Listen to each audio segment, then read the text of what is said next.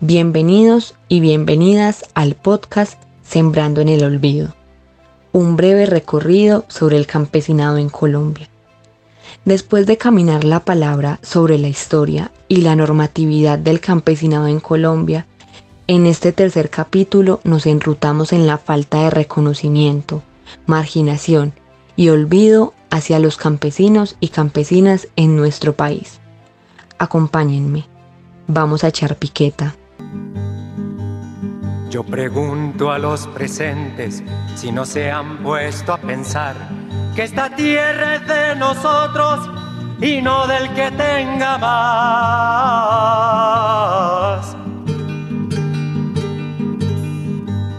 Yo pregunto si en la tierra nunca habrá pensado usted que si las manos son nuestras, es nuestro lo que nos dé. Durante muchas décadas, Colombia se ha nombrado ante el mundo como un país agrícola. Sin embargo, se hace necesario mencionar que allá, a la zona rural colombiana, no llega el Estado. Sí, ahí, donde viven miles de campesinos y campesinas, de donde según el Ministerio de Agricultura se produce más del 80% de los alimentos que consumimos los colombianos y colombianas.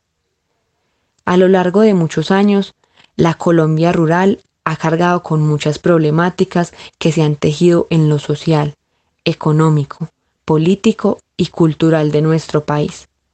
La tenencia de la tierra es una deuda histórica que los gobiernos del pasado y del presente han tenido con el campesinado. La historia de la tierra rural en Colombia es un conjunto de relatos de desplazamiento, despojos y abandono.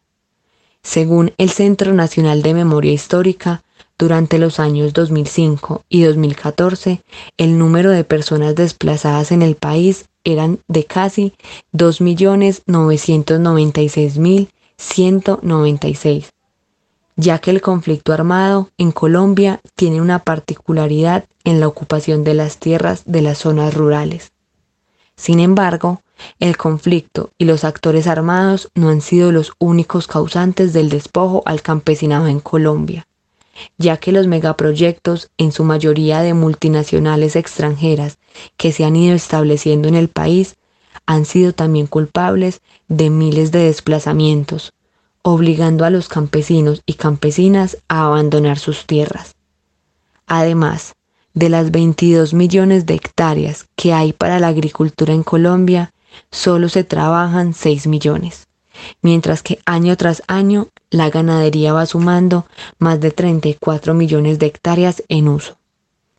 Siguiendo con esta línea, según la Procuraduría, la mayoría de hogares campesinos en Colombia no tienen acceso a tierras.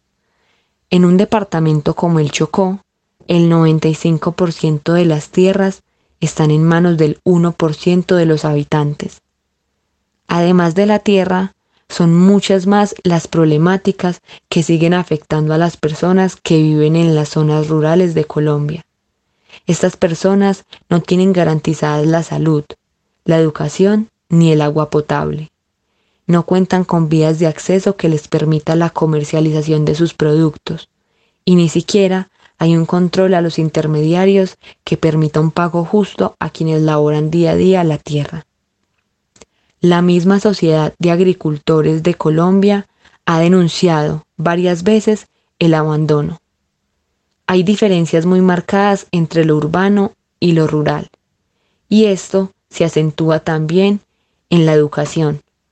Jóvenes entre los 18 y 25 años en las cabeceras municipales estudian un 35% de esta población, mientras que en las zonas rurales lo hace apenas el 13%.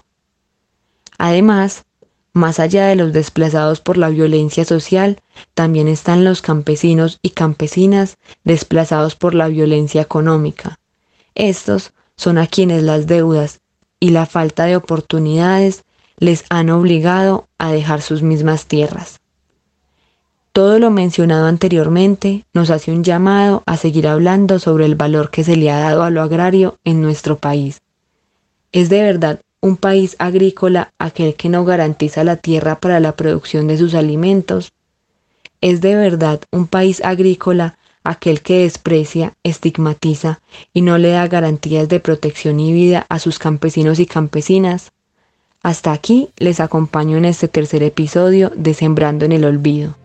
Les habló Luisa Chaurra y como dijo el gran Víctor Jara, a desalambrar. A desalambrar, a desalambrar, que la tierra es nuestra, es tuya y de aquel, de Pedro y María, de Juan y José.